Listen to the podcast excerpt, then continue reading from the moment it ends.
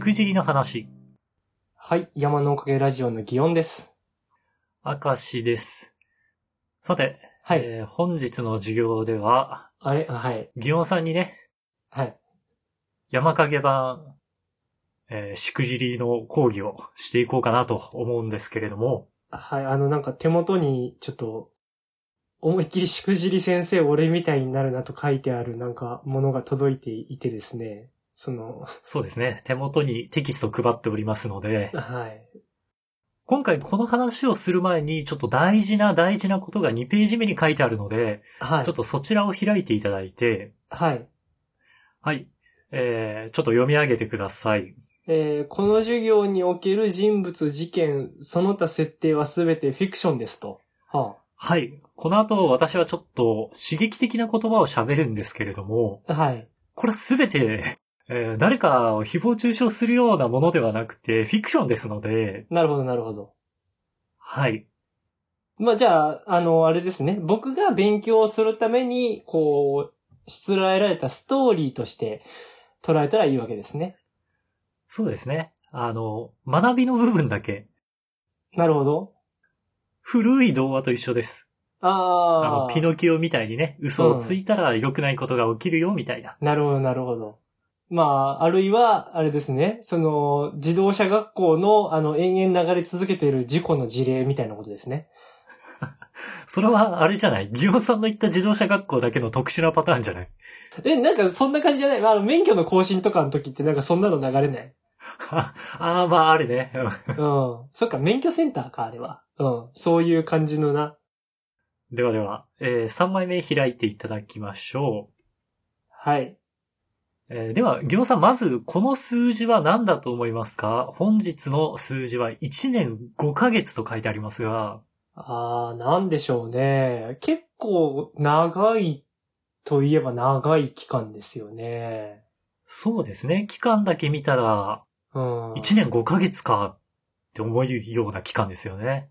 うん、僕が、あれですかね。あの、Webtoon の連載に関わり出してからちょうどこのぐらいですかね。はいあ。そうなんですね。多分そうだと思うんですけど、違うかな。もうちょっと短いかもしれないですけど。はい。どうですか ?1 年5ヶ月、その、仕事に携わったら、もうん。う、なんかそこそこ、キャリアになったなとか、なんかどんな感じなんですか ?1 年5ヶ月って。なんかこなれてきた感じはあるのと、その最初のワクワクが消えた部分っていうのはまああるといえばあるのかなって気は。ああ。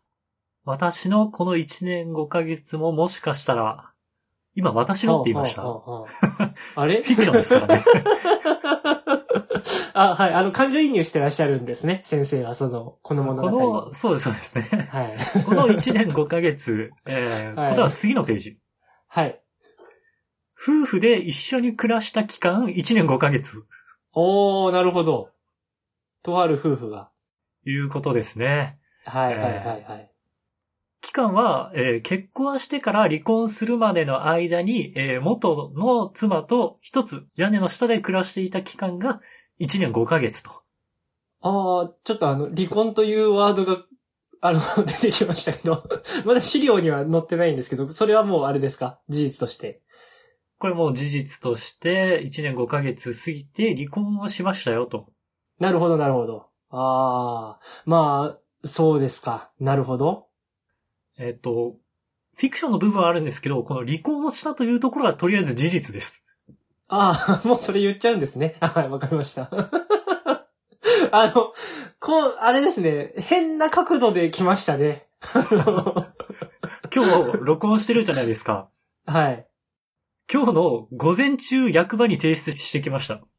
あら、あのまあ、聞いてる人たちからしたらあれですよ、その、前回おそらくその、家庭の話をされたのが、あの、転職のタイミングの話以来だと思うんで、だいぶ、驚いてる方も多いんじゃないですかね。そうですね。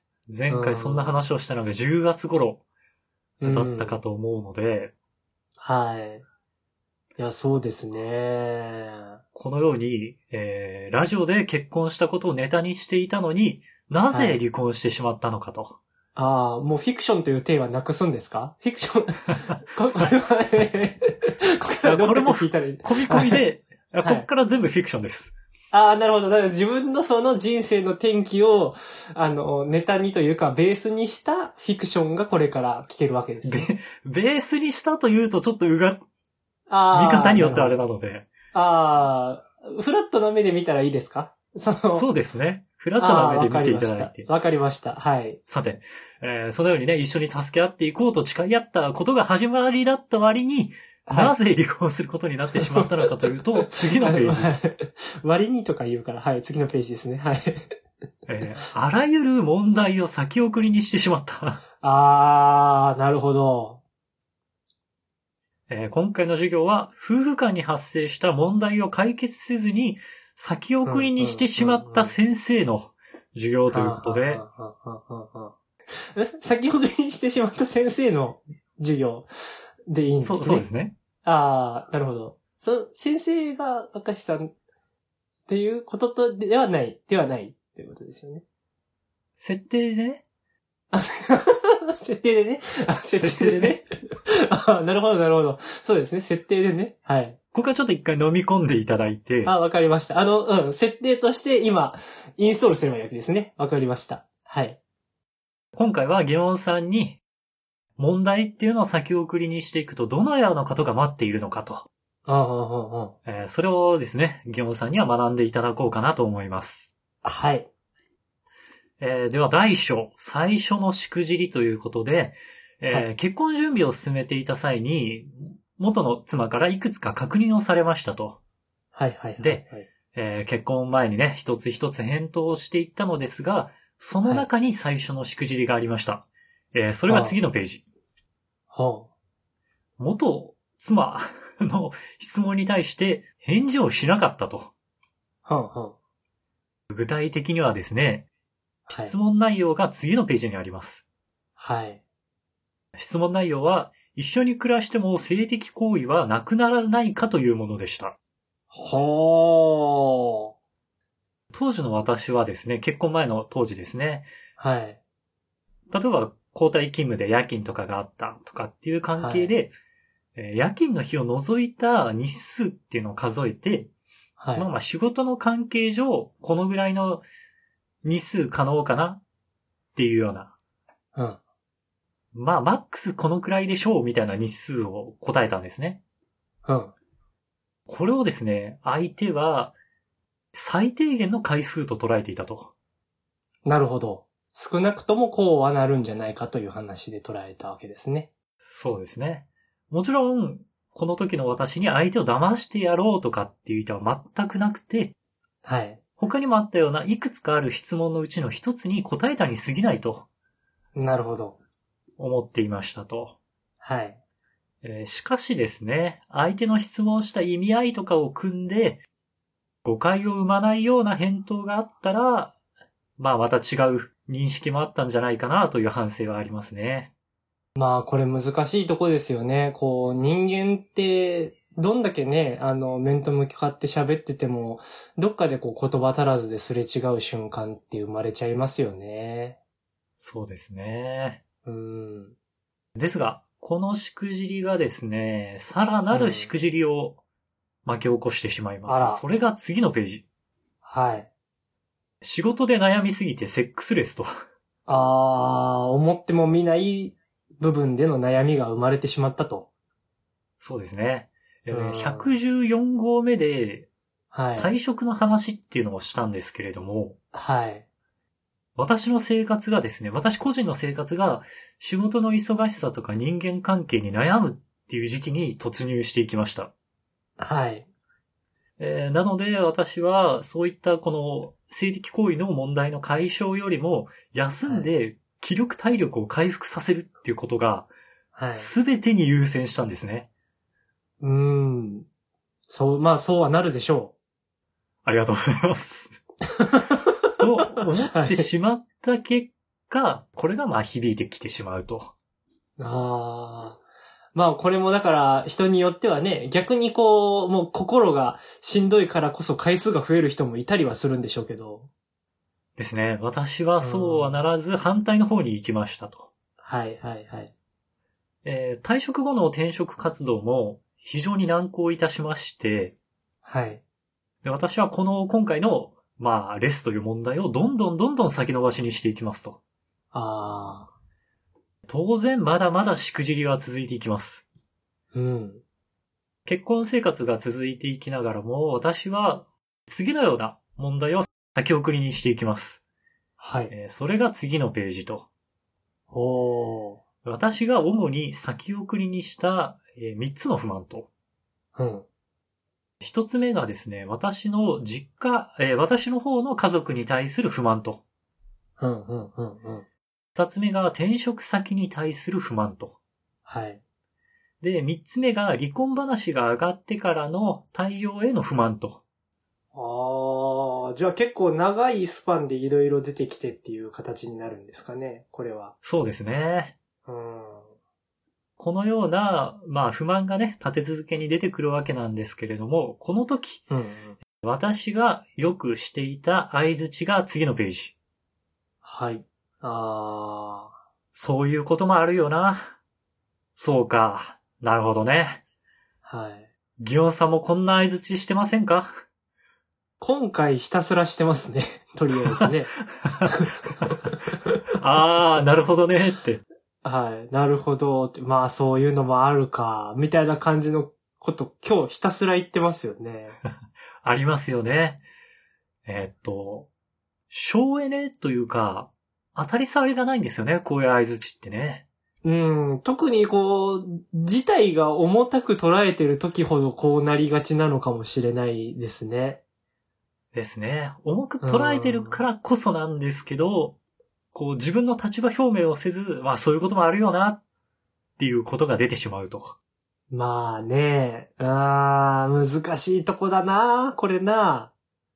このようなね、不満を聞いていながら、私はこのように考えていました。それが次のページ。はい。なんとかしないといけないけど、今すぐは対応できない。あギョンさんもこんな経験はありませんか例えば、ー。はい。えー最近使ってないのにサブスクを解約していないとか、あスマホ画面にひびが入ったけど、えーすぐには修理せずに使い続けているとか。ー。僕はそれで、2、3年行きました ね。はい。ありますよね。なんとかしないとなとか、修理した方がいいなとは思いながら、はい。まあでも今すぐじゃないな。そうですね。えーそうなんですね。多少の不利益と手間っていうのを比べたときに、手間の方が勝つときっていうのがあるんですね。どうしてもね。ただ、問題はですね、いつまでも先延ばしにできるわけではありません。えーはいその結果が次のページ。はい。あ離婚してほしいと。あ。はい。ゴールデンウィークに入る直前にですね、このような言葉で切り出されましたと。はいはいはい。もちろん私は最初理解が追いつかなくて、うん。あただただ理由を聞くマシーンになってました。なんでかと。あー、はい。でですね、私も最初は聞くばっかりだったんですけれども、はい。途中からは号泣しながら別れたくないと拒否したんですけれども、はい。妻の方がですね、実家に帰る形で別居が始まりますと。うん。ここまでが冒頭にあった1年5ヶ月。うんうんうんうん。どうでしょう、ギオンさんの、えー仕事に携わってきた1年5ヶ月のタイミングとは、ちょっとね、違うことになっておりますが、うんうん。ただ、別居が始まってからも、まだまだ続きますということで、それが次のページ。はい。別居している期間にも、えー私の対応に対して不満が爆発と、はあ。なるほど。まだまだ続きます。うん。えー私ができなかったことが次のページです。はい。バスルームの伝言に気づく。手当たり次第友達に尋ねる。朝、義母から電話で叱られると。はあ。しなかったことなんですよね。しなかったことですね。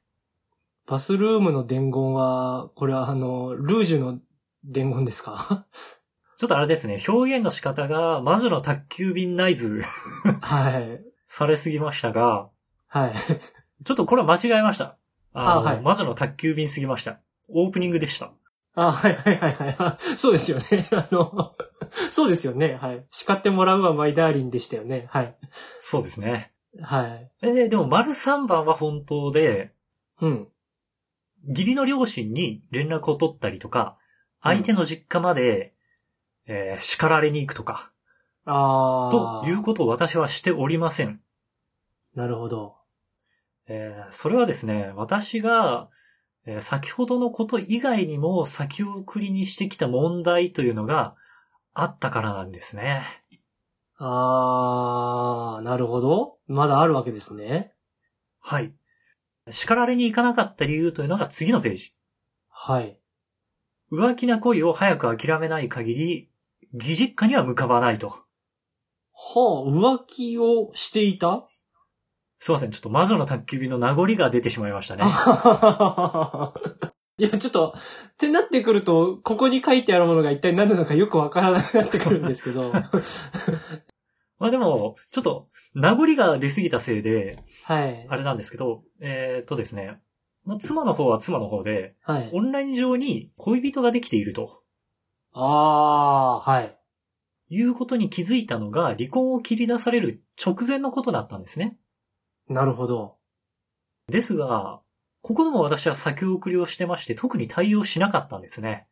うーん。ただ、別居が始まった後、すぐ謝りに行けるかというか、迎えに行けるかというと、うん。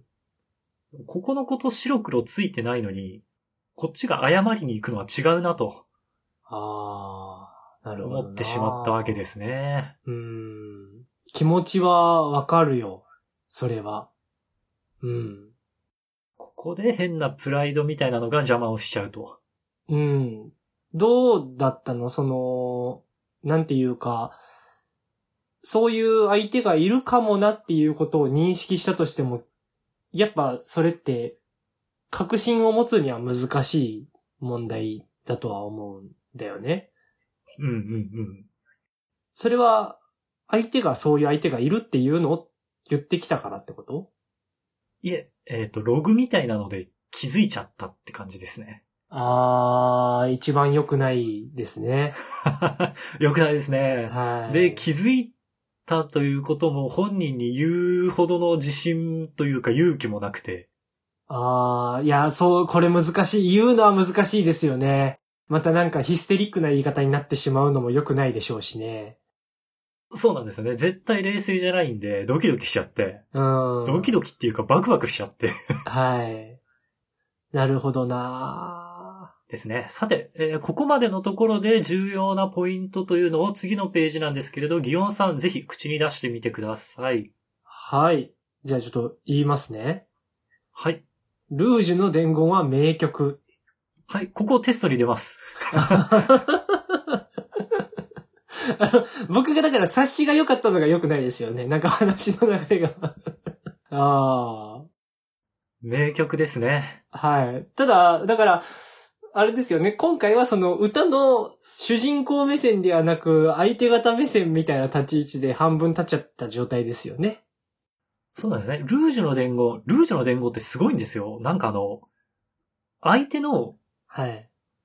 夫の側の家に行ってるんですよ、多分あれ、あの歌。あうんうんうんうん。そうですね。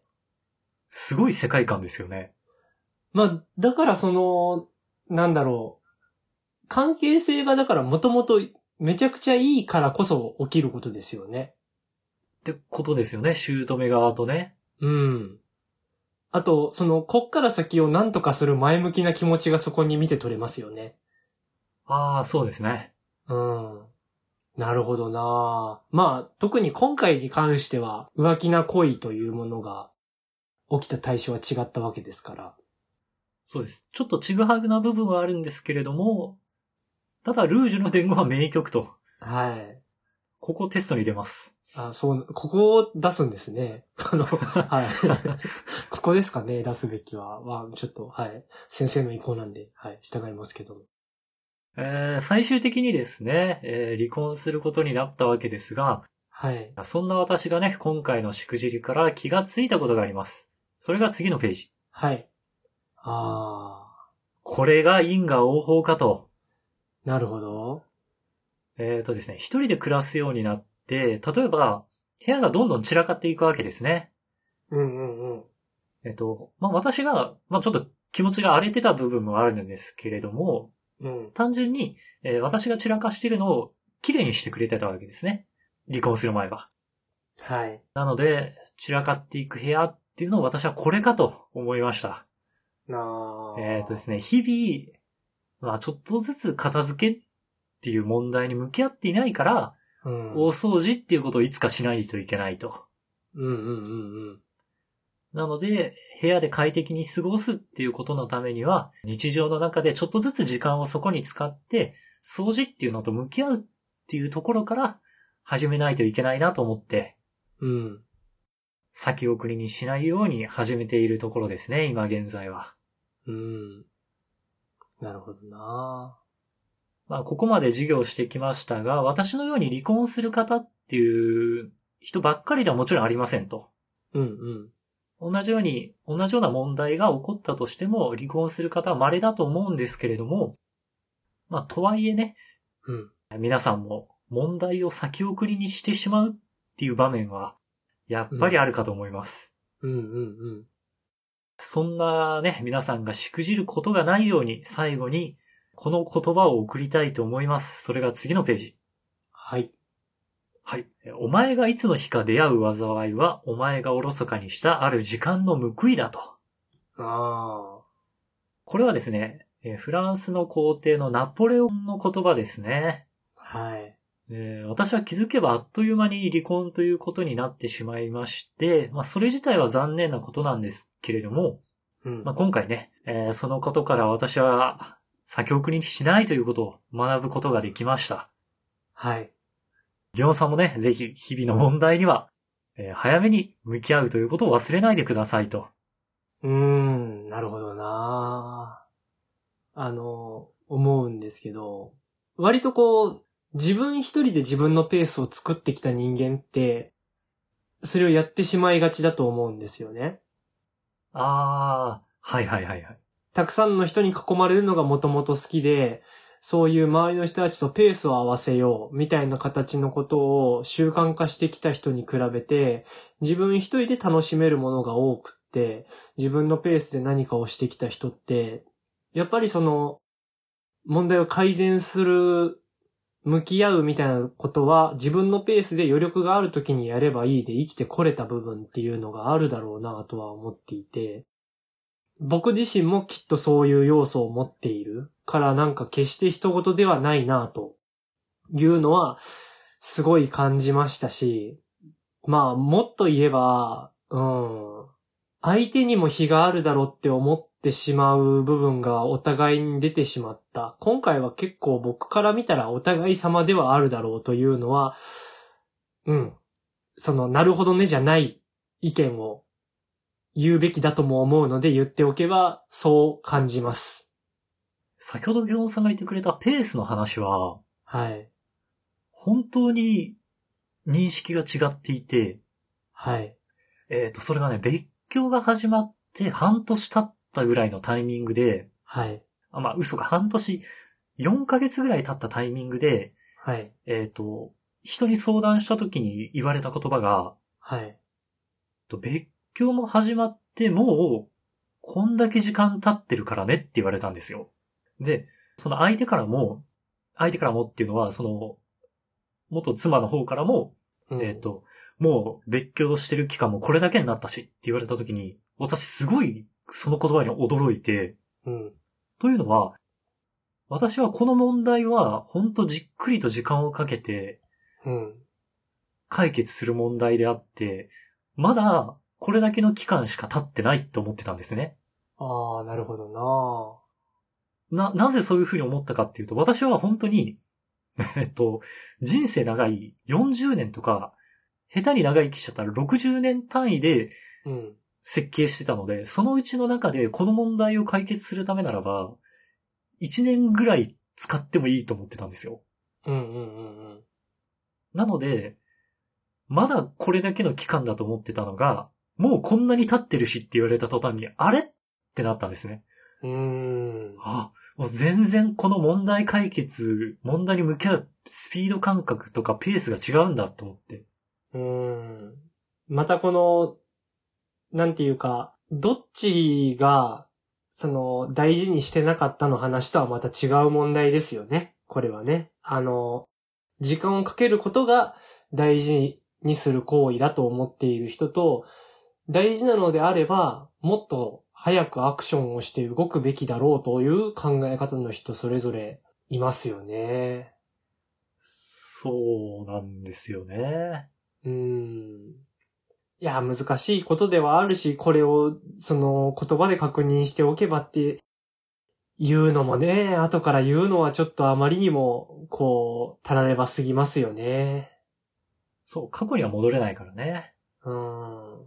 まあ、なので、こう、学びにするということですよね。しくじり先生から。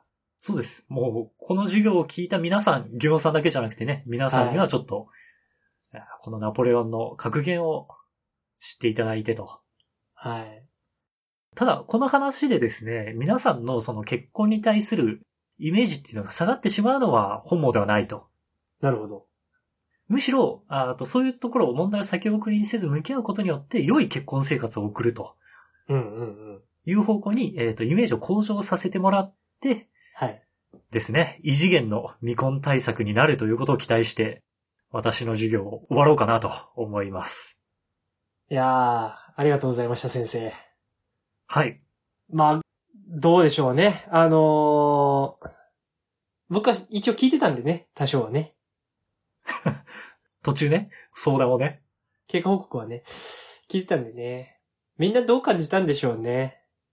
まあでも、どう感じたかをコメントもらうよりは、自分のこれからに活かしてもらったらいいですか。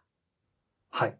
今後の我々のための、お互いのためのしくじり発表会だったということで、まあとりあえず、このタイミングでパワポ作れる元気があるのは何よりだなと思います。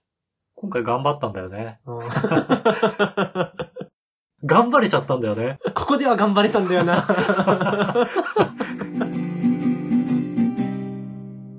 という感じで話してきましたが、明石さん最後にお知らせお願いします。はい。この番組のツイッターアカウントを作成しました。アットマーク山のおかげで検索してくれたらヒットすると思います。山のおかげはローマ字で YAMANO。おかげは OKAGE ですね。で、このツイッターアカウントで番組のおまけ話とか更新情報をつぶやいていこうと思ってます。また、今回聞いてくださった方のね、感想をもらえたら嬉しいので、Gmail、こちらも Twitter アカウントと一緒で山のおかげ at gmail.com もしくはこの番組の Twitter のアカウントにコメントやリプライなど送っていただけたらとても嬉しいです。それでは、また次回。はい、さようなら。